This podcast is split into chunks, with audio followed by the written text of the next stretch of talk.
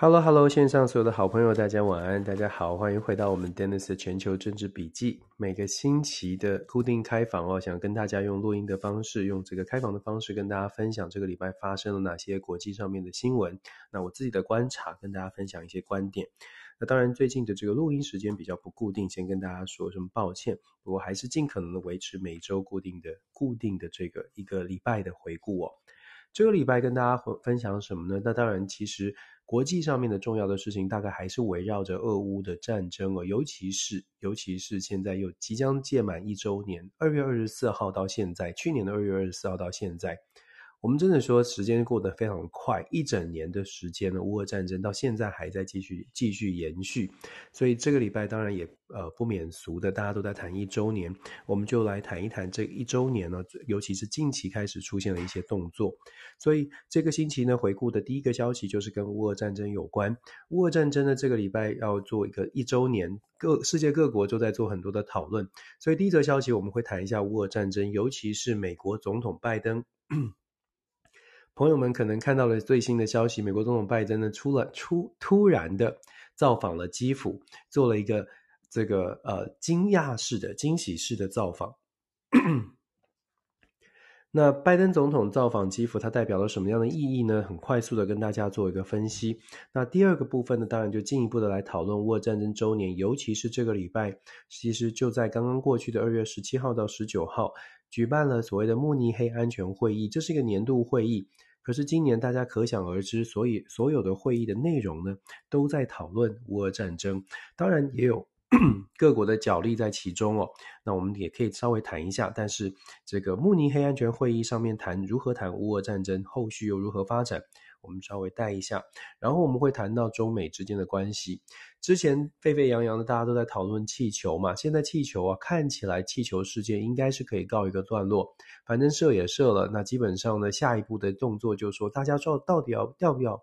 要不要递出橄榄枝？我之前有跟大家分享过，如果说美国做出了一个这样的一个。尤其是拜登政府在其他的平台有跟大家说过，如果拜登政府呢自己出来，拜登总统自己出来说了，开了记者会，而且自己出来讲了，有一个气球是间谍，另外三个不是，其实他某种程度上是释出一个中美之间还是需要对话的一个讯号。那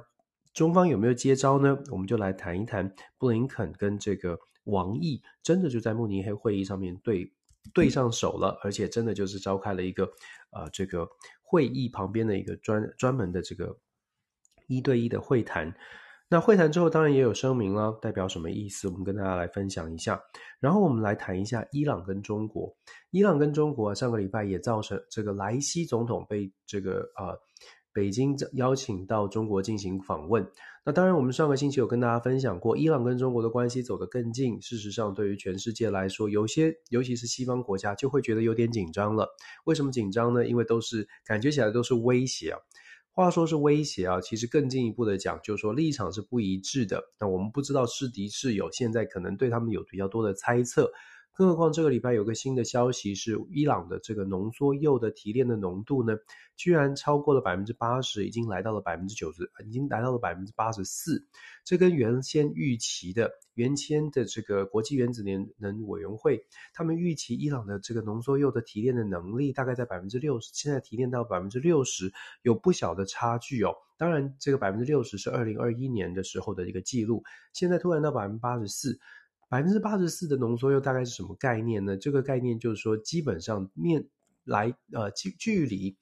伊朗能够造出核子武器、核子弹已经非常接近了。百分之九十这个门槛呢，如果是能够造核子弹的这个呃核子武器的门槛的话，其实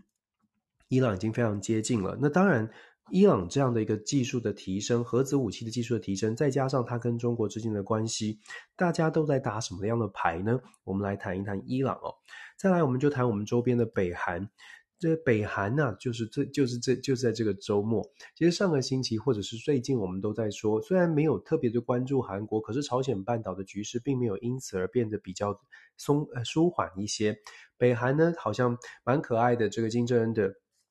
金正恩带出他的女儿来秀一下，所谓的接班梯队已经成型。可是更令人关注的是，所谓的洲际飞弹的试射。北韩在这个周末，事实上试射了呃试射了飞弹，尤其在这个台湾时间的星期一，呃，又事事实上射了两枚飞弹。最新的消息又射了两枚飞弹，而且呢，北这个金正恩的妹妹金宇镇非常这个。他他一直都是很严厉了，又很又又呛声说，整个太平洋都是他们的范这个 shooting range、firing range，就是说都是他的射击场哦。这代表什么？然后日本赶快的跟美国要求召开一个国安会议，来谈一谈这个消息。然后再来呢，我们谈一下美国国防部的官员呐、中国事务的助理助理部长 Michael Chase。呃，据报道呢，是到了台湾访问，同时台湾的报道也报道到了我们的这个外交部长啊，跟这个国安会秘书长吧，这个到达美国的华府进行进行交流哦。呃，我们来谈一下这个话题，而且呢，也顺便的谈一下白宫当中的人事有出现了一些异动。Laura Rosenberg，她是本来是呃白宫当中呢负责这个呃。中国跟台湾事务的，那他做了一个调动啊，他调到了 AIT 去去做主席，取代原来的 Jim Marati，就是台湾有些朋友知道的莫健先生，他已经担任了六年了，呃，然后他做了一些调动，那换上来的呢，Sarah Baron 是一个什么样的概念？这样的一个调动，那我自己的观察是什么概念？呃。这个礼拜大概跟大家分享这样的消息哦。我知道每个礼拜哦，其实每个国际新闻，我一直在强调国际新闻非常多，希望大家听一听之后呢，也有机会大家多去搜寻。其实像每个礼拜我们选择的消息都没有办法，譬如说非洲、拉丁美洲、以色列，其实都还有新闻出现，只是我们先针对我们稍微觉得比较紧张的，跟台湾有比较直接关系的来说来做说明。第一个，我们就来谈一下这个这个呃。乌二乌二周年的部分哦，其实乌二周年，我们看到所所谓的美国总统拜登的访问，二访问到底是一个什么概念呢？我们必须这么说，拜登总统啊，之前一直没有访问基辅。就从拜登先访问基辅来谈哦，我觉得有两个面向可以观察。拜登的这个有人说，媒体是说 surprisingly，就是 surprise，当然是个 surprise 啊，因为美国总统拜登他造访基辅，为了安全的考量，绝对不可能大敲锣打鼓的。其实之前的各国元首到到基辅，也都想相对来说是相当低调。那拜登总统访问基辅呢，传递两个讯号，我自己的解读，我至少对内跟对外两个讯号。对内的讯号是什么呢？对外的讯号又是什么？先说对外好了。对外的讯号，为什么美国总统拜登必须要造访基辅？为什么我说必须？因为其实啊，乌俄战争打打了一年了，很现实，很现实的。抱歉，我们没有办法永远都活在梦想里面。很现实的问题就是，一年以来打掉的资源，就说军事的成本跟经济的资源，其实是非常非常的多。那现在大家看到。乌克兰虽然精神战力很足，可是实际战力、实际的这些战备资源，其实都不是乌克兰自己的了，已经大部分都他自己的早就已经打得消耗殆尽。现在打的弹药、军需产品，甚至是武器装备，绝大多数都是来自于西方国家的奥援。换句话说，西方国家呢，虽然在虽然大家都想要支持乌克兰，可是也必须回顾，必须仔细的审视一下现实的一些限制。所谓的现实限制是，我们的支持到底是不是无穷无尽的？能可不可能做到无穷无尽？那这个这个问题啊，其实不只是在西方国家，连乌克兰自己也很担心。所以泽伦斯基总统在对世界各国在做喊话的时候，都特别强调要继续给乌克兰支持，而且速度要快。为什么这么说呢？说呢？因为目前看起来乌俄战争呢，其实交战的双方都有很大的压力。俄罗斯现在的压力呈现在行动上，我们看到了俄罗斯近期就在这一两个月开始大大规模的征兵，然后开始大大规模的调动，而且也真正的真的开始强强化了对于乌克兰的攻势。虽然大部分大大部分的国际媒体可能这段时间比较少琢磨在战场上，比较多是在外交上，可是，在战场上，事实中乌俄战争的战场没没有停歇哦，还是在攻击的。那对于俄罗斯来说，现现在他面面对的挑战是，如果时间再拉得更长一点，其实对于俄罗斯内部的经济，还有内对于普丁政权的稳固，都是挑战。所以我一直都在说，我一直都呃呃这么分析啊、我认为俄罗斯很可能在近期，呃，我之前是说一月到三月，我还是这样认为的，就是很可能在近期呢会会会会有一笔会有一次大规模的攻势。那这也是为什么泽伦斯基会在强调说，哎，需要各国的支持，而且速度要快。但是我们上个礼拜也跟大家说了，速度再快，有些东西像是武器装备的训练，像我的学生就在美国的军军事基地，就是军人哦，他们就说他们在协助训练俄罗这个乌克兰的士兵在操作防空飞弹系统、爱国者系统等等。然后我有问他们说，诶，什么时候会训练完毕？他们说至少还要这个几个礼拜的时间哦。换句话说，乌克兰真的也清非常清楚的知道自己在跟时间赛跑。那当然，这也是为什么他不断的呼吁说，支持要多，战战略物资要足，然后各方的这个可能要更更坚定的团结在一起。所以我说，美国总统拜登呢，他造访乌克兰，其实造访基辅，对外就是在传递一个美国坚定支持，希望其他的国家也都能够维持过去的这个支持的力道。所以对外呢，强化信心，这是肯定要的。那对内呢？为什么我特别讲说美国总统拜登也有对访问基辅也有对内的效果？因为如果我们仔细看美国国内对于乌俄战争的支持度，真的出现了蛮大的变化了。我们说，我们当然是没有做这个这个这个，好像没有没有找美国美国的这个民众一一的问，但是确实有民调哦，民调大概可以抓住美国民众的一些变化。民调显示什么呢？民调显示有超过半数的美国民众觉得，现在给乌克兰的这个支支呃支持跟支援已经足够。那 在这过半当中呢，有将近三成的人，就全全体美国民众来说，有将近三成的百分之二十六，那跟各个政党有点差距，有将近三成二十六到百分之三十的美国民众认为说，给乌克兰的已经太多了。这个消息为什么特别值得拿出来一提呢？这就是为什么我说拜登总统在对内其实他也遇到了一些阻碍跟挑战，因为共和党一直都认为现在美国对于乌克兰的支持已经是太多，已经影响到美国自己的准备。当然这是在野阵营的论述嘛。可是拜登总统他确实也看到了民调，如果美国的民意觉得现在已经够了，那接下来遇到的问题是，如果拜登想要再给更多。他可能就会开始思考，会不会遭到民意的一些反弹。毕竟，我们要我们也是很现实的谈哦。毕竟，在美国现在的经济的状况也不是非常的理想。换句话说呢，大部分的美国民众，他当然觉得支持民主很好。可是他去加油，他去买鸡蛋，他去买民生物资的时候，发现东西都变得这么的贵，这是有感的这个通货膨胀，有感的物价上升。当然，他不会完全的就说啊，每个人都会连直接连接到乌俄战争，连接到美国对乌乌克兰的支持。可是大家可以想象一下这种感受，就是当你看到，当你当你觉得你的荷包变得紧缩了，然后总统宣布了又是几百亿的援助，一般的民众的感受真的出现了变化。这是我们特别在在美国这边观察到，可以跟大家分享的。这也从民调当中反映出来，这就是国际政治很现实的一面。你要支持盟友，价值理想都对，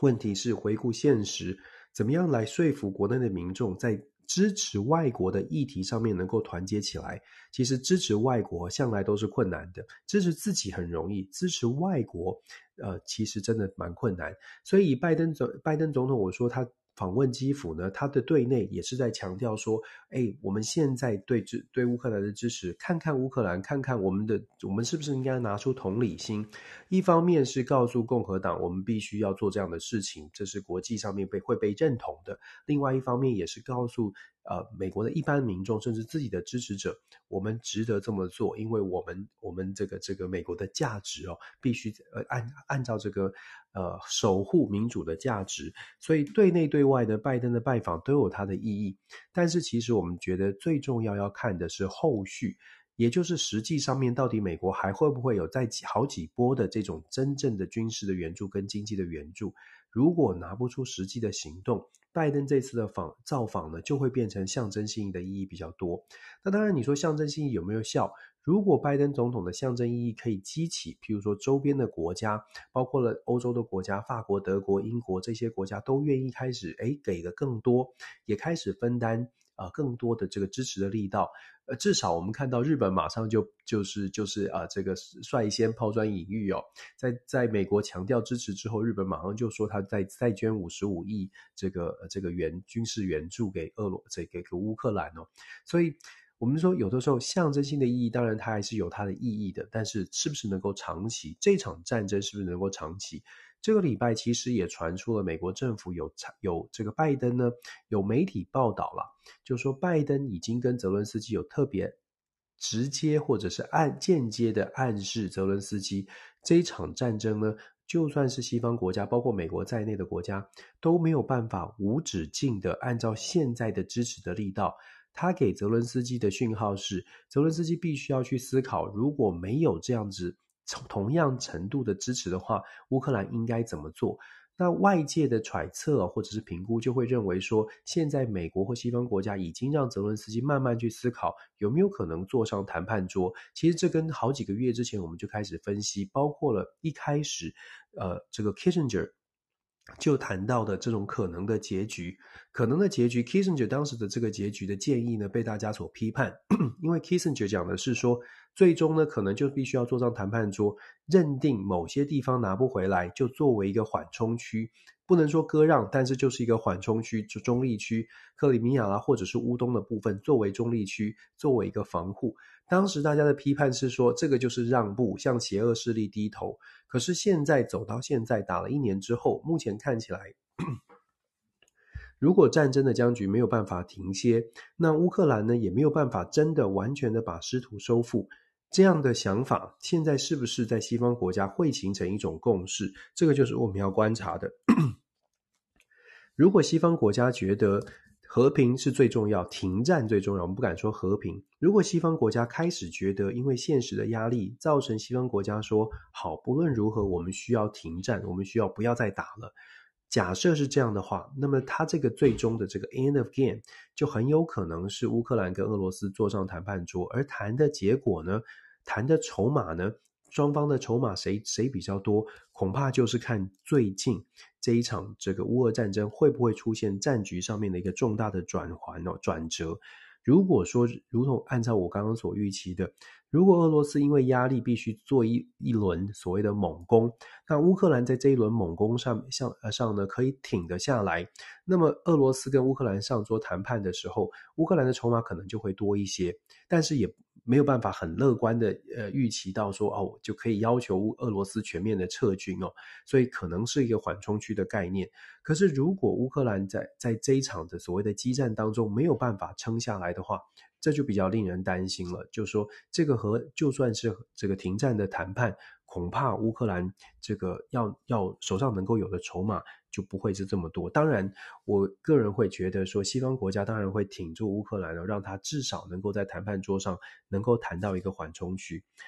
这样的论述啊，其实听起来都不漂亮。所谓的不漂亮，就是好像乌克兰没有办法再回归到以前的乌克兰。老实说，乌克兰乌俄战，乌克兰在乌俄战后就很难回去了。战争一开打呢，其实很多事情就再也回不了头，至少在好几个世代心理上面的态度就没有办法转换。这也是为什么俄罗斯在开战之后呢，他的这个想象，想象说，诶，占领了乌克兰之后，也许可以扶植一个什么样的政权，就可以让乌克兰变成回顾到回归到好像是朋友谊之邦，好像是兄弟之邦。其实只要开战。这个心理上面的这个创伤就已经确定乌俄这乌俄说乌俄这两个国家啊是越走越远，而且几个世代这个啊、分的分的会非常非常开哦，这个战争实在是太痛苦了。那我们讲到美这个拜登总统的造访，那我们就连带来讲慕尼黑安全会议。慕尼黑安全会议其实是一个常年每一年都会召开的。那在慕尼黑安全会议上面，毫无疑问的这个。焦点都是锁定在乌克兰。所以，如果你要说乌克慕尼安安全会议上面有各种的讨论哦，其实题目只有一个，就是乌克兰，乌克兰，乌克兰，只是从不同的面向。慕尼安安全会议上面的各国元首分别发表谈话，当然泽伦斯基也有，如同我们所说的，他当然希望大家更更加的支持。那西方国家呢，包括了法国啦、德国啦、这个啊、呃、英国啦，都有表达，大家都愿意继续支持。可是，如同我所说的，说是一回事哦，但是做才是重才是重点。因为我们知道，包括泽伦斯基的之前有跟大家分享过，泽伦斯基有所所要求的军事上面的援助，可可以给。就是说，现实就算突破了现实的困境，包括了德国给坦克。德国这一次的这个总理舒兹哦，也很可爱，因为之前呢，他是这个对于捐坦克给坦克很犹豫，但是这一次呢，他在慕尼黑安全会议上面就说，他希望大家都跟德国一样给坦克，就已经我已经被逼的给了，那大家都给吧，赶快给坦克。但问题是哦。现实上面虽然可能是给给给是可以给坦克哦，但是要会开要会操作，坦克还比较简单哦。我们之前有说过飞机，现在乌克兰非常需要飞机，就是战机，它在防空遇到空袭很麻烦，这个受受到空袭所苦，所以防空系统呢跟飞机都是乌克兰所需要的。问题是出在乌克兰的飞行员跟乌克兰的这些士兵哦，战士们，他们并没有接受过西方的武器的训练，也不是很熟悉西方武器的操作。那我刚刚说的最困难的就是飞战机了，就说战机、战斗机呢要飞，讲很容易哦，但是并不是每一个飞行员他呃这个没有飞过这个新的飞机或者是不不熟的飞机，坐进驾驶舱马上就可以上升空迎战哦，所以。我们之前呃，就很多地方大家可以看查得到，英国呢虽然有特别讲说，哦，我们愿意帮你训练飞行员，但是要不要给战机，到目前为止还没有哪一个国家说，啊，不管怎么样，我不管你会不会飞，我战机先给你，好像目前还没有听到这样的消息。但是确实有帮忙，有打算要帮忙训练乌克兰的战机飞行员，这个是。嗯，这是一个正向发展，但如同我们所说的，如果以时间来推算，在跟时间赛跑的情况之下，要让战斗机飞行员短短的可能一两个礼拜就要能够上手，非非常非常的困难。这也是为什么我们说现实还是有很多的考量哦。那在慕尼黑安全会议当中呢，当然也有人很关注的，就是那中国的角色呢？其实，在中国为为什么现在中国的角色变成大家很关注？就说，大家会说，那中国，尤其是美国，布林肯还特别讲说，中国绝对不可以，有点警告的意味，绝对不可以站在俄罗斯这一边。那中方这一次的反应也很明确，中方就直接说，呃，美国没有没有这个地位，没有立场来下指导棋。其实对中国来说，现在的乌俄战争拖了一年的时间，过去呢，站在所谓的在中乌俄之间呢，站在所谓的中立的角色哦，时间拖得越久，事实上。也许大家不喜欢听，但事实上呢，中方空手手手上得到的空间跟筹码其实并没有变少。原因是因为到目前为止呢，中国没有特别的赔损失，或者是没有提供多多少的军援。也就是当西方国家都在提供军援的时候，其实中方的部分。至少在军事物资上面还是很充裕的，等于是口袋里呢都没有消，没有太大的消耗，因为它并没有提供军需的物资，相反的反而是得到了像是俄罗斯采，因为像俄罗斯采购比较价格低廉或者合理的这个能源哦，反而是得到了一些利益。那现在呢，中方所扮演的角色变成了西方国家都说，如果中国愿意合作，事实上俄罗斯就会收，就会断了一断了一条这个有力的手臂哦。这个，所以呢，西方国家一直不断的去 push 中国，或者是 push 其他的，像是印度等等国家，希望大家，希望这些国家可以做一个做一个选择，选边站。但是我们看到这次慕尼安安全会议上面，中国提出了他的所谓的和平的和平的方向，他认为说他自己也可以扮演和平的调停者的角色，那就看大家愿不愿意让中国来扮演这个角色了。我们在慕尼黑安全会议上面呢，我们刚刚说到了所有的话题都围绕着乌克兰，但是现实上面如何能够把这些这个意见能够整合起来，能够落实？我们只看到目前只看到慕尼黑安全会议有一个共识，这个共识是精神性的，是象征性的，是价值同盟概念的，但是要把它落落实成为物质上，其实还是要强调那个落差还是挺大的。这一场战争哦，如果大家仔细想一想的话呢，我的我的我们的观察会是，这场战争是一个所所谓的有限的战争。所谓的有限战争是，大家一看就知道了，就是不管是乌克兰、俄罗斯还是西方的盟国，有限的提供资源，也就是大家都知道王牌还在手上，就说。俄罗斯它有它的王牌，所谓的王牌当然不是好东西，就是王牌就是核子武器，呃，这个毁灭性的武器。俄罗斯还有这样的武器，西方国家也还有这样的武器，但是双方都必须克制，因为如果走到那一步，那就是大，这真的是世界大战。在这样的情况之下，大家都还在自我克制的状态之下。比的是什么呢？比的其实就是比资源、比外交上面的交锋、比外交上面大家的算计。这场有限的战争考验的就是西方国家的团结，在乌克兰后面的这个团结的力量，是不是足以大到威吓俄罗斯，但是又不把俄罗斯逼到墙角？这听起来很悬，对不对？就是让你觉得，诶，你已经打不下去了，你已经有点难受了，你受不了了。然后呢，你又不，你又没有被激怒到说，我一定要按下那个核弹的按钮。俄罗斯也是如此哦。俄罗斯在努力在做的事情，就是希望乌克兰赶快的上谈判桌，谈出一个我可以接受的，让我有台阶下。可是呢，我又很明显的知道，我没有办法去按下那个核武的武核武的按钮，因为我按下去之后，真的是 两败俱伤。这种有限的战争啊，最担心的就是所谓的这个这个僵，这个就是最担心现在这种僵局。这也是为什么我刚刚会说，我觉得俄罗斯很可能会发动一一波比较大的传统式的攻势，让这个战局出现一些变化，然后把这个僵局呢重新打破，看看有没有办法坐上谈判桌，重新啊、来来逼着大家都愿意坐坐上来谈判。那当然，双方都在比赛，看谁的筹码多嘛。这个慕尼黑安全会议啊，是在西方国家这边呢，是想要凝聚这样的共识。可是，就像我说的，因为这个共识恐怕最终也不可能达到所谓的这个让西方国家呃自做出一个共同声明，说我们来全部的介入乌克兰这场战必胜不可，没有有有输不得的压力。大家有这种感受。但是没有办法给这个承诺，这个是现在乌俄战争当中我们看到的，呃，看到的、观察到的一个现象，也也可以说是呃现国际政治的现。我一直在强调国际政治的现实。所谓的现实，就是你不是只是朝着理想，你觉得最理想的状态是什么？可是你回回过头一转头，电电斤两一一转头，看到这个家人孩子都还在后面哦，你想再怎么想要冲锋，你都会受到一些制约。我们讲的是。别国的战争哦，如果是自己国家，那是不同的不同的故事。可是它毕竟是乌克兰的战争，所以再怎么样想要帮助乌克兰，它都有很大的这个国内的拉扯的力量。我们一直在强调这个重点，所以我们在观察这样的乌俄战争的时候，同情心、同理心大家都有，但是你要能够化作行动。即使是慕尼黑会议，感觉起来有这个气有这个气氛，可是要要要看到实际的落实。呃，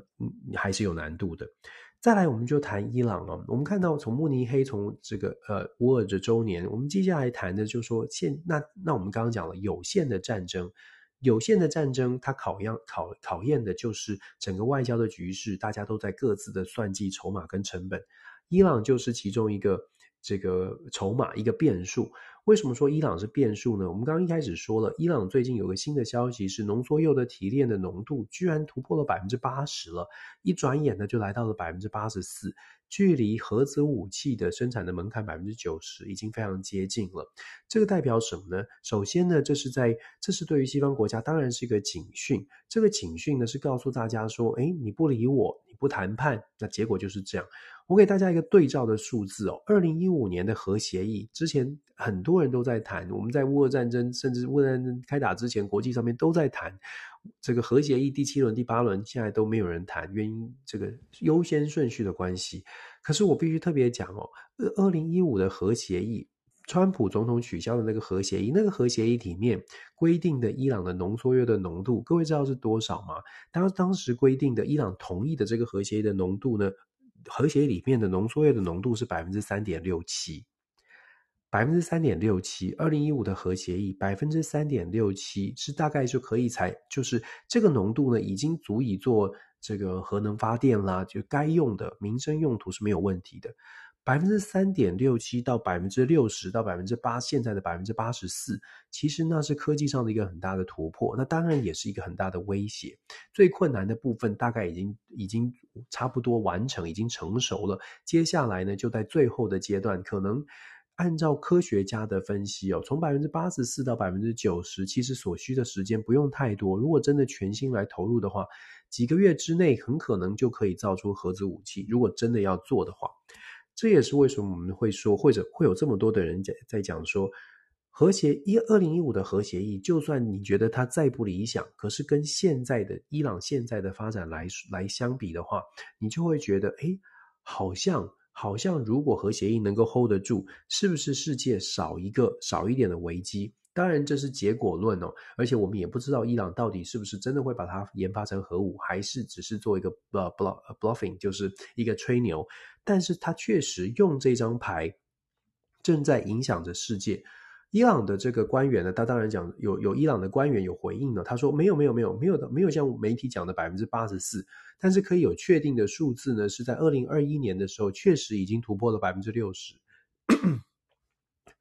突破了百分之六十的这个浓度的提炼哦。所以其实伊朗呢，他在过去二零一五年核协议结束，二零一八年被这个核协议结束呃。被单方面撤销之后，伊朗确实确确实实在提升浓这个铀的浓度上面呢，作为一张一张这个外交的牌，拿来作为谈判桌上的筹码。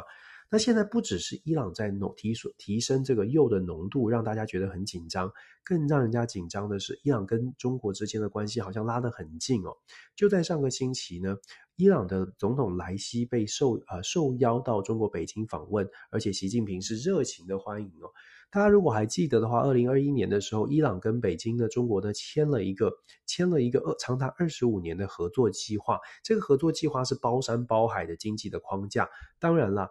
莱西呢，或者是伊朗这个政府，对于目前就是二零二一年签了二十五年，可是它的第一年的执行是非常的不理想的，因为目标啊，这个二十二十五年的这个目标，其实它的目标是希望中伊两国在整个的经贸的规模呢，交流的规模，或不管是援助啦、合作啊，整个交流规模是要上千亿美金的。但是二零一二零二一年到二零二二年签完之后的第一年，全年中伊之间的这个。呃，经贸关系其实只有一点多亿哦，一点六亿左右，一点六亿美金，其实数字非常少的。那当然了，北京当局的说法呢是说，这个中伊之间还有很多制度上面呢，这个典范规章或者是这种贸易的制度需要去磨合，才能够真的全面的打开。那这次莱西的访问呢，就特别。他整个代表团，我们上个星期有说，代表团里面带了很多经贸部门的，他就是希望能够跟中国好好的来做制度上面的协商。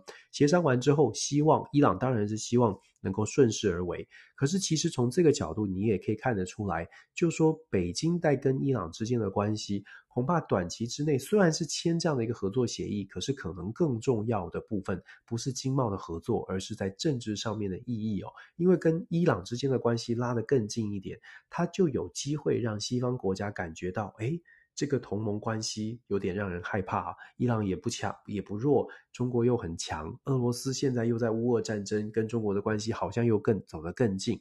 我们说，其实有一些朋友就在分析说。伊朗呢？伊朗跟中国跟俄罗斯这三个国家，在之前大家会觉得说，哎，这三个都是西方国家可能眼中觉得是我们讲夸张一点，就是比较比较不好的、比较邪恶国家。好了，讲夸张一点哦，都会被认为说是这个这个好像是这三国的同盟是比较比较黑暗黑了暗黑组的。那这三个国家本来呢，它受到各种的制裁或者是这种制约，它是暗黑组，它本来是同病相怜。我们用同病相怜来形容。可是从同病相怜，如果让这三个国家变成同仇敌忾，那就不一样喽。我们说同病相怜是啊，三个都有点弱弱的，然后三个都有一些制约，都有一些限制。可是这是这是对于弱弱的这个同盟的形容哦。可是如果中俄伊这三个国家都很强。都是强势的。俄罗斯现在在战争当中，当然它力量有受限，可是中国的这个实力大概没有人敢小看哦。再来，伊朗现在又有各种的这种武器设备，还有核子武器的这种提炼，让大家也觉得，诶，在中东地区，伊朗也不是个弱者。如果说这三个同盟真的成型，因为受到各种的制约，因为各方的所谓的反美啊，或者怎么样的情绪，这个对立的情绪，中美的对立逐渐升高，在这样的情况之下，从本来的同病相怜变成同仇敌忾，甚至是真的成为更紧密的同盟。不管过去是不是真的真心合作，但是在压迫之下，把这三个国家集结在一起，事实上这就是会是让人家觉得很担心的。如果大家看这个这个国美国过去的外交政策，这个 Brinsky Brzezinski 这个中文应该叫布林斯基吧，兰斯基，他是呃，他在一九九八年的时候写过一本叫做《大这个大棋盘》，大棋盘。这本书，可能很多熟悉外交政策或者对这个中美关系有兴趣的朋友可能有看过，在这大棋盘里面的 The Green Chessboard。在这大棋盘里面，他就有特别提到一点哦，他是哦，刚刚忘了说，Brinsky 他是在一九七一九七七年到一九八一年卡特总统任内的时候的国家安全顾问。他的这本书里面呢，特别讲到说，这个中国就已经预言了，就说中国、俄罗斯跟伊朗呢这三个国家，如果让它成型的话呢，就说啊、这个可能就是美国的失策了。所以现在让。就被大家翻出来说，如果说现在真的在美国的外交政策上面压迫这些国家，或者是施压这些国家，让中国、俄罗斯跟伊朗真的变成一个紧密的同盟，那么可能整个世界要更加的小心哦。目前的态势看起来，虽然北京呢看起来好像跟这些跟俄罗斯跟伊朗的关系好像走得很近，可是如我所说的，呃，北京当局现在的盘算应该是还是把。呃，跟俄罗斯还有伊朗的关系拿来当成筹码，而不是真的想要发展超级紧密的关系，然后采取行动。目前恐怕还是在一个筹码、筹码规划、规划是筹码的阶段，但是不。不无可能哦，在接下来这段时间，如果中美关系没有办法降温，甚至是中美关系还在更紧绷的情况之下，我想北京的北京的策略是一方面呢是可以谈判，一方面是可以是上桌谈判的作为可以上桌谈判的筹码，但是另外一方面也不会完全放弃跟俄罗斯还有。这个伊朗真的变成紧密的安全同盟的这种可能，那当然，这个对于整个国际的局势，尤其是对于美国来说，会是很大的威胁哦。美国的拜登政府哦，其实我们仔细看，拜登政府一直在强调所谓的外交上面的策略。可是我之前也跟大家分享过我的观点，我认为呢，拜登政府虽然很强调外交，可是他们在外交政策上面提出来的成绩单，坦白说，有点让人觉得。就是一直冒冷汗，就是拜登拜登总统可能很很自豪，他在这个参议院长期以来都在接触外交事务，可是毕竟立法部门跟行政部门所接触的外交事务还是有一段的差距。拜登总统觉得他在立法部门的这个外交的经历经历，让他觉得游走世界各国，好像运筹帷幄，好像大家都很熟。可是其实外交跟国安是一个非常专门的领域，即便是参议员，他可能看到了机密的资讯。毕竟他没有做决策，所以他到了决策这一头的行政权的这一头的时候呢，其实我们可以看到，从阿富汗的撤军，从这次的乌俄，从乌俄战争，从之前他如何的来来跟普丁来做交往，还准备小礼物，准备用这种这种这种谈判的方式来拉近美苏美俄之间的关系，看起来好像结果都有限。我想。我不知道朋友们怎么看，但是看起来结果都是相对有限的。所以拜登总统的外交策略，其实我们整个回过头来检视，会觉得也许要再加点油，也许他整个整个团队要再加油。那我们就继续看下去吧。整个中中国跟伊朗的关系现在是很紧密的，但是如同我所说，筹码的性质比较高，真的要看到军事的行动、军事的合作。如果真的发生了，我们会我们会真的需要来好好的来担心哦。短期之内象征意义可能高一些。我们讲到象征意义呢，就必须要说北韩。北韩这在操作象征意义可能更厉害一些，因为它的这个象征哦，通通常都连带的有行动的。北韩就我们要说这个北韩更是这个呃行动派。北韩的这个呃政府啊，金正恩的政府，我们上个礼拜跟大家分享过，他带了小女儿出现嘛，一个接班梯队，感觉醒来已经形成了。那整让整个国家诶看到了未来的希望。小女儿七岁的九岁的小女儿看起来很可爱。那可爱归可爱，但是强还是要强哦。怎么强法呢？事实上，在上个星期，大家如果记得的话，这个南韩呃，就在这个礼拜啦，南韩发布了国防白皮书。这国防白皮书里面，六年来首次把北韩又重新定位成 enemy，就是用重新用敌人来定定义。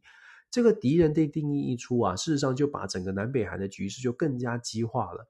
大家也知道，这个金正恩阵营里面最最最凶狠的，这个是放话最凶的，不是金正恩哦，是金宇正，就是他的妹妹。金正恩的妹妹呢，向来就是一个非常强势的，尤其是说话都绝对不嘴软的，绝对不会在嘴上饶人的。所以金宇正就马上就说了，呃，这个我们一定会做出这个悍悍然的反应。他在试射飞弹，就在这个这两天，就是台北时间星期一，他试射了两，北韩又试射了飞弹，而且射在了日本日本东部的这个太平洋。他就直接呛声了，他就说呢，看美国怎么怎么表现吧。北韩呢是我们是把这个太平洋当做我们的 firing range，就是我们的靶场。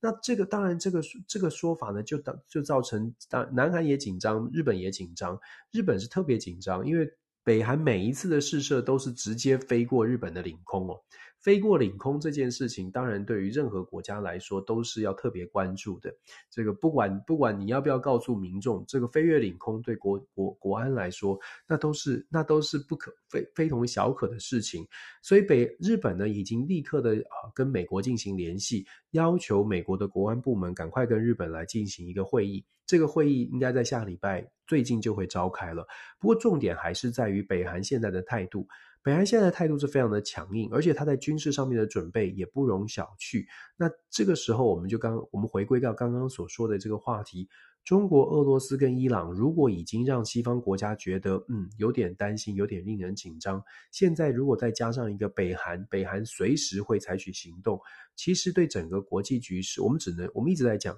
整个国际局势啊，因为乌俄战争造成整个地基有点是这个地动山摇，那现在又有这么多的变数堆叠上去。它真的考验的是，如果你要用外交手段来处理，那就考验的是你的外交策略到底聪不聪明。你有没有办法让大家都是激动的站，就已经站起来的这些所有的国家呢，都可以慢慢的再坐回去？这个我觉得，这个就是说，呃，我一直在强调，这是外交上面你有没有办法做到这样？其实现在大家对于。包括美国国内对于拜登政府的外交政策有很多的质疑，质疑就在于说，拜登政府有没有把美国现在有的筹码，把现在的牌打打好，就是有，或者是说，拜登拜登总统有没有误认了美国现在手上的牌的这个优势？美国现在其实老实说，他的牌也不是很多，因为我们过去在讲说巨棒外交，要有巨棒外交，你那个棒子要很大，也就是军事实力要有很强。可是现在呢，其实世界各国在看美国，恐怕不会有太多的国家觉得美国那个棒子大到大到让人家觉得，哎，我的跟你差，我我你是巨棒，我是牙签，大概不会有这种认知的认知上面的这种感受。过去真的会很害怕，现在这个威吓的力量呢变小了，变小了，像中国解放军啦，像是世界各国的其他的军队，都会觉得，哎。美国一样军事是蛮强的，可是不是超强，不是强到我我我你只要拿出你的巨棒我就吓死了这种这种威吓的能力哦。那美国其实也很清楚，所以美国一直都在靠着，都希望像是日本啦、韩国啦周边的国家大家都强起来，这样子呢，每一个国家都强，美国这根巨棒就算不够大，但是集合几根不错的棍子，也可以有不断的不不错的威吓的力量。但是这是很理想的，这就是拜登总统所操作的这个外交策略理想的部分。理想的部分是日本、韩国啊这些，还有菲律宾啦、澳洲啦，所有的国家都站在美国这边。我们呢，几根棍子加起来，一定团结力量大。但是就如同我所说的，这是一个理想哦，因为各国还是有他自己的利益的考量，他不见得是为了要跟中国保持贸易关系，所以。不不全然的这个站在美国这一边，至少不全然在安全上面站在美国这一边，他还有他自己国内的一些考量。所谓的国内考量是各国的经济受到了影响之后，要有多少的资源花在国防上面。其实各国每内部都有自己的盘算。也就是说，一般的民众，譬如说，你问纽西兰的民众、澳洲的民众，他有没有跟美国一样的这种抗中，或者一样的这种对于国际局势的紧张的感觉？跟美国，我们甚至说不是跟美国人民，是跟美国华府的这些人。跟美国华府的决策圈人士。所以简单说，你要让美国决策圈这种感觉，哎，我们必须要连接起来，必须要结合起来，然后把我们的棒子做得很大，然后一起来对抗所谓的非民主国家。我们说拜登总统一直在讲说，非民主对抗对上专制。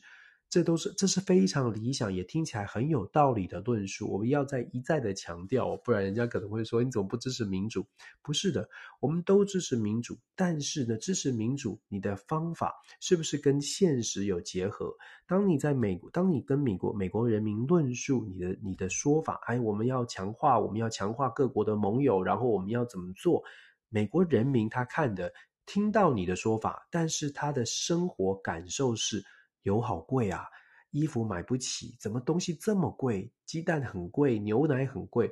一般的民众他真的没有办法去思考这种高大上了不起的国际政治，他只会告诉你说：“先总统啊，你可不可以先把我的生活顾好？”这是这个就是回归到非常贴近的、非常现实的问题。所以拜登总统呢，虽然有很大的理想。但是他如果没有办法搞定国内的基本的要求，这些理想要能够得到支持，难度非常高。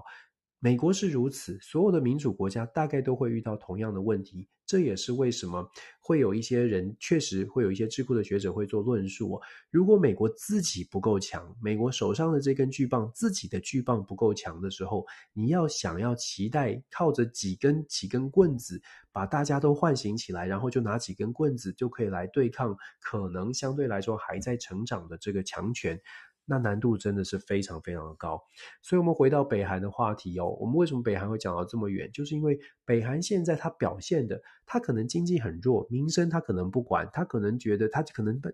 就像大家说的，它就是帮民众洗脑了。可是它有一件事情很强，就是它的那根巨棒，就是它的那个那个军事的军事的实力。它的军事实力呢，强大到让大家觉得，哎，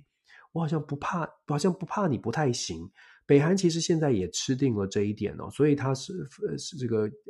口气很大，呛声呛得很很凶。因为大家看看北韩试射的去年年度试射六七十次的飞弹，有没有任何真实的制裁，就让北韩觉得我不能再射了，我们我不能再试射飞弹了？看起来是没有的啊。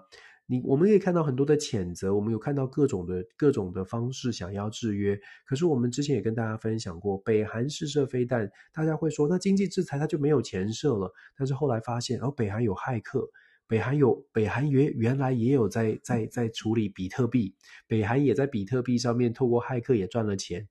这些消息如果都是证实的话，那么当然你就可以想象，为什么传统的传统的，譬如说经济制裁、经济封锁。对北韩来说没有伤好，没有伤，当然不能说没完全无伤，但是确实你挡不住北韩持续发展它的军事军事的实力。当北韩手上现在越来越验证说，我只要有军事超强，我只要有军事超强，我其他都不用管的时候，西方国家还在思考说，哎，我用外交来做围堵。大家想一想，我这个可能性，或者是这种这个这个相较之下。好像就是觉得好像有点力有未逮哦，所以这就是为什么我们在分析的时候，为什么一直在讲现实？为什么现实主义一直在强调实力为上？因为当你拿不出那个真的有压制对方的，你要么是军事实力压制对方，压制你的对手，要么是经济完全的碾压。可是，在全球化的时代，你要靠经济碾压，代表的是你一定牺牲你自己的，嗯，你也一定也牺牲很大一部分自自己的利益。那。如果是不正不正靠经济的话，最终现实主义就会告诉你，别搞这么多了，把赶快把自己的军队强化才是才是重点哦。只不过现在看起来呢，好像还是花很多心思在这个外交的斡旋。当然，我们说外交斡旋很重要，可是孰先孰后啊？在这种乱局当中，也许可以思考一下。北韩谈完了，我们就来谈一下最后，最后来谈一下美国的这些一些变动哦，还有国防国防部的这个中国事务的助理部长这个 Michael Chase 到台湾访问的消息，当然没有证实。到目前为止，我看看起来呢，媒体是说他已经到台湾了。在这个时候，我访问台湾，到底他是什么意思呢？其实现在访问台湾，当然有几个重点。第一个是台湾的国防的准备，整个在美中的紧绷关系之下，台湾的国防准备其实是美国非常关注的话题。我们看不断，不论是在行政部门还是在立法部门，都在强调台湾必须要有自我防卫的能力。这个是在国会当然全力的在支持台湾，就是在军购上面，在各种的这种法案上面，希望台湾呢能够赶快的有自我防卫的能力。那行政部门呢更关注的是现实，行政部门可能更关注的是实际。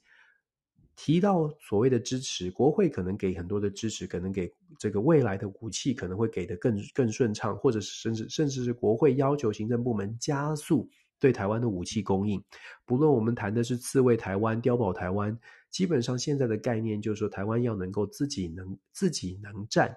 那国防部的这个助理部助理部长呢，来到台湾，当然他会必须了解说台湾现在的能战的可能性。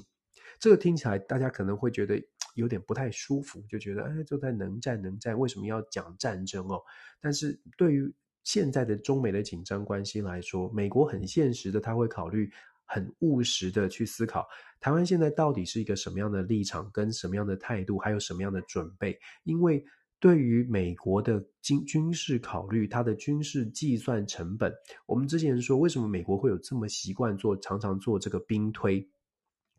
兵推的时候都有各种的，其其实兵推就是模拟啦，就是一个 simulation，就是一个虚拟的这个军事的，你要说游戏也好，你要说它是这个这个呃实战的预预设预设的这个情境也罢哦，基本上它的目的就是为了要更清楚的计算，在战争如果真的不幸发生的时候呢，要做出哪些的估算，要估算要做出哪些的估算，这个估算就必须。收集到足够的情呃资讯，就说这个资讯越正确，它就可以越精准的算到，诶，要来要要要要提供要提出多少的军事，要要派出多少的军队，要有多少的军事的能量，要要如何来算这些成本。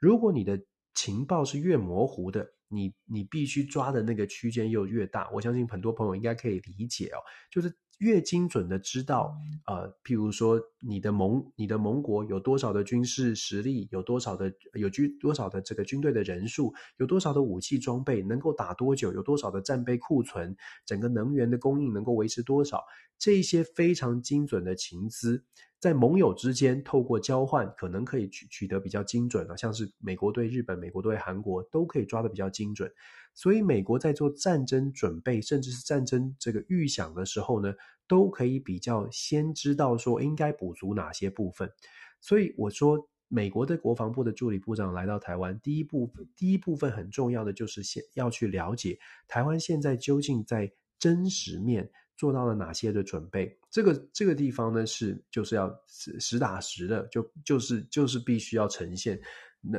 呃有多少准备，有多少能量。那美方需要需要知道这个部分，再来呢？当然，美国国防部这个这个助理部长，他负责中国事务，整个亚太地区他是非常重要的，当然是高阶官员。表面上当然传这样的一个讯息是美国站在台湾这一边，这也不算是表面，这是事实，就是美国希望台湾能够能够做好自己的防卫，美国支持台湾做好自己的防卫，这个都是事实。那重点是收集的情资之后，再来还有民民民间的意意意义哦，就说所谓的意义是，到底台湾的防卫意愿，还有台湾的政治人物对于整个中美关系的一些立场、一些看法，其实行政部门也很想知道。行政部门想知道的不只是现在的执政党，也想知道现在的在野党究竟台湾的消息。自己去收集哦，可能会比光是看台湾、看这个媒体、看外文媒体来的更加的准确。所以我们会看到，我可以，我不也不用预测了啦，因为我知道了很多的消息哦，是这样的：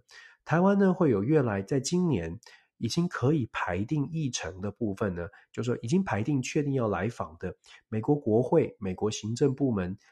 真的是络绎不绝，所以大家呢，就是不管媒体有报没报，我可以告诉大家的是，接下来几乎每一个礼拜都有美国的政府官员跟美国的国这个这个呃立法部门的人士在台湾进行各种各种的了解，各种的拜访。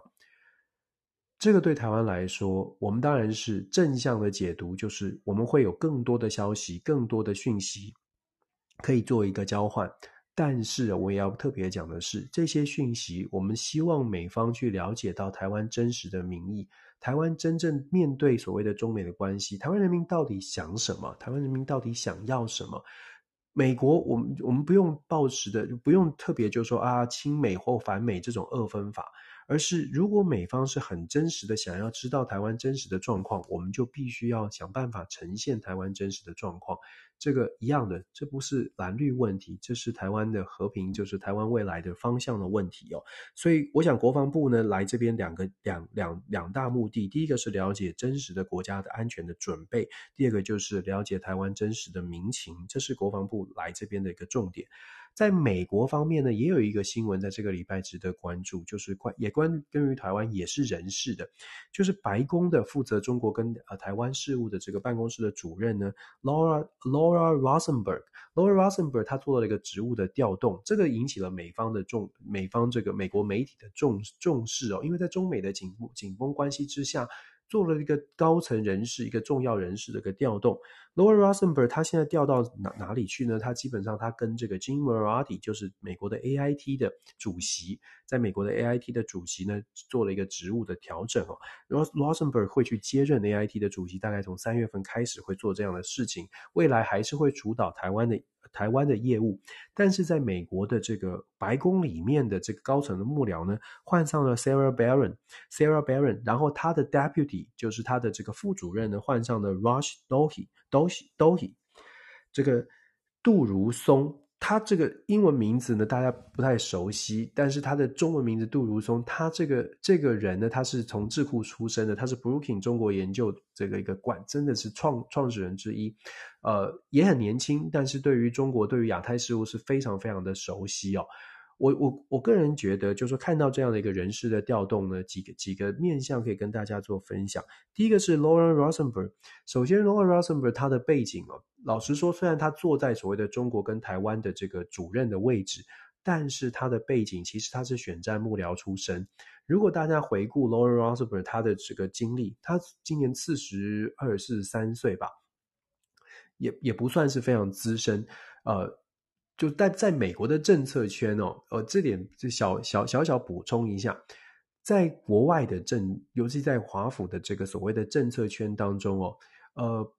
比较少看到，比较少看到说好像六七十岁，然后持续的在不断的在扮演这个第一线的角色。我这么说不是要特别去强调世代交替，而是我觉得大家可以去思考一下这个问题。就说虽然拜登总统年纪很大，可是你可以看到他的幕僚圈基本上也是大概四十岁，三十五岁到五十岁是中，真的是中流砥柱。即便是大家觉得很重要的职务，也是这样的一个年纪哦。那主要的主导的当然有五六十六六十岁左右，但是年纪上面来说，真的他并没有大家想象的如此的资深。就是以年纪来说，当然他经历很丰富，因为毕竟在美国国际政治非常多事情很很繁杂，所以他可能在二十几岁开始投身这个决策政策圈的时候，就已经开始接触到很多事情。因此呢，到了四十岁已经有将近二十年的经验了。所以我这边是。突然想到这件事情做补充，因为 Laura Rosenberg 他真的不算是一个非常以年纪来说不是很资深，但是以经历来说，他经历了不少。可是又回到所谓的专业上面，在中国跟台湾的问题上面呢，Laura 呃 Laura Rosenberg 他是选举幕僚出身，他之前在加入拜登团队之前，他是希拉蕊在二零一六年的选举的选战的幕僚，在此之前他是所谓的希拉蕊的所谓的外交的顾问。可是 Rosenberg 他自己本身并不是外交体系出身。相较来说呢，针对所谓的亚太亚太区地区的局势啊，我个人认为他这样的调动呢，确确实实是反映出拜登政府现在希望在中国问题上，就在两岸的问题上面，能够找更多更专业、长期在这个这个领域里面工作的人来做一个啊、呃，来做咨询或者是来参参与这些讨论，所以把 Rosenberg 挑呃跳出来。呃放在所谓的这个台湾 AIT 的这个位置上。当然 AIT 当然也有它的重要性，但是相对来说并不是总主要的外交决策的核心哦。那放进谁呢？放放进 Sarah Baron，Sarah Baron 他是外交官出身。有趣的是，他也并不是亚太事务专家，但是他是外交官出身，而且在外交整个国务院体系里面评价是挺高的。但是我我个人觉得呢，跟大家分享的是更重要的是这个杜如松，他的 deputy 就是副主任，副主任。那这个这个杜如松，那真的是在美国的整个智库圈或者是在华府呢，大家都知道他是专家的专家了。就是如果要再找更更专家的，然后又是民主党派的，可能可能要超越他也并不是太多，因为他是 Brookings 啊，他有。Brookings 的这个创始中国研究这个 program 创始的主任的这个这个背景，他对于两岸之间的关系研究是非常非常的长久。那学者进入到政坛，会不会有什么样的变化？又或者是说，他的过去的这些论述，是不是会真正影响到拜登拜登总统？我觉得在值得期待了。但是至少呢，短期之内，我们看到这样的人事调动，反映出来的一个重点是。拜登政府在对中国的问题上面开始出现，呃，需要需要呃了解到说，现在嗯可能需要更多的专家哦，过去的这个了解可能是相对来说还需要再加强一些。我们常常在说，我我也我也呃很很常跟大家分享就是说，虽然我们看到 Blinken，看到 Kirk Campbell，看到看到这个 Jack Sullivan，我们听起来。都觉得这些这些国务卿啦、国安顾问啦，然后大家都觉得说他们一定一定有非常非常这个完整的或者是非常清楚的这个思路。可是你可以在在过去这两年多，从拜登总统接任的两年多，现在是满两年，两年多的时间，我们看他们的外交政策，你会其实有一种感觉。当然，这是美国，当然从比较批判的角度啦，支持者当然觉得做得很棒哦。可是如果我们愿意去听听看美国。国内对于这个拜登政府外交团队的批判，你就会发现也有一点点道理。就像我提到的，阿富汗的撤军，从阿富汗的撤军到，这更不用说之前的也门如何这个在拜登政府想要协调也门事件，结果搞得跟阿沙乌地阿拉伯之间的关系非常的不好。然后再来，我们看到阿富汗，然后再再看我们接下来又看到乌俄战争之前想要协调，但是好像也没有成功。一连串的这些外交的操作，让很多的人都会觉得，嗯，这个拜登的外交团队是不是哪里有一些状况？到底是整个美国的实力已经不让大家觉得要要要畏惧了，还是外交的操作上面是不是打错牌了？其实我觉得长期我们还可以继续观察下去哦，但是比较无奈的是，因为现在的国际的变局，让大家不断的去测试外交拜登政府的外交团队、外交政策，那也当然就不断的，呃，优点缺点都会摊在摊在阳光下，那就看大家怎么来评价了。那我个人会觉得，现在的拜登的团队呢，做出这样的调整，尤其是在两岸的。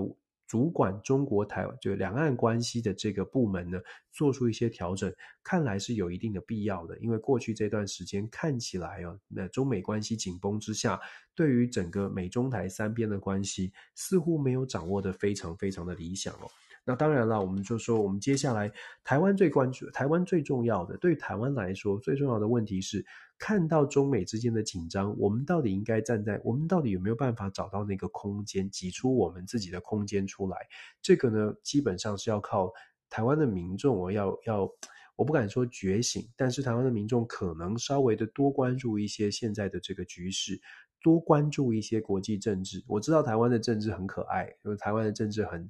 很多很精彩的消息哦。可是其实呢，台我们台湾在国际的舞台上，现在很多人在看。那也很，我们也有关键的角色，但是很无奈的是，现在看起来我们比较内卷式的，我们的讯息都卷在台湾内部，大家光是处理台湾的新闻，处理处理台湾的这些议题，好像就已经没有办法分身。可是其实从外部来看哦，大家会发，可能大家会有这种感受，就是全世界在看台湾的角度，或者全世界在在担心台湾会发生，台海会发生的事情。或许是台湾民众反而是没有关注到的，反而是没有特别没有特别上心的。如果我们愿意转个念头，愿意把眼睛从外面来看我们自己的家园，也许就会发现，嗯，有些不必要的纷争是不是可以稍微的放下，先好好的思考我们这个这个未来如何生存下去，如何走下去。或许呢，这个也许是，或许是我们更需要关注的啦。我其实一直都在呼吁这一点了。不过没关系，我们大家一起来，一起来加油，一起来把眼睛看到外面来。那至于国内的纷扰呢，就我们就 放宽心看待吧。好啦，这是这个礼拜跟大家做的分享哦。开房的时间不太一样，不太固定，跟大家说声抱歉。还是很期待，就是每个礼拜呢，都跟大家呃谈一谈自己在这个星期的观察。继续加油，继续努力，跟大家一起学习。最重、最重要、最重要是希望台湾能够好好的和平，大家都能够安居乐业。最好我们都不用管这些事情，我们的、我们的这个、这个生活就可以稳稳的走下去。可是国际变局好像逼着我们要多听、多看、多想，这个是我们的，这是我的一点观察了。好了，感谢大家，希望希望大家呢，这个新的新新的星期呢，都可以平安顺心。那我们下个星期再跟大家做这个一周的新闻回顾跟分享喽。感谢，祝福大家晚安，拜拜。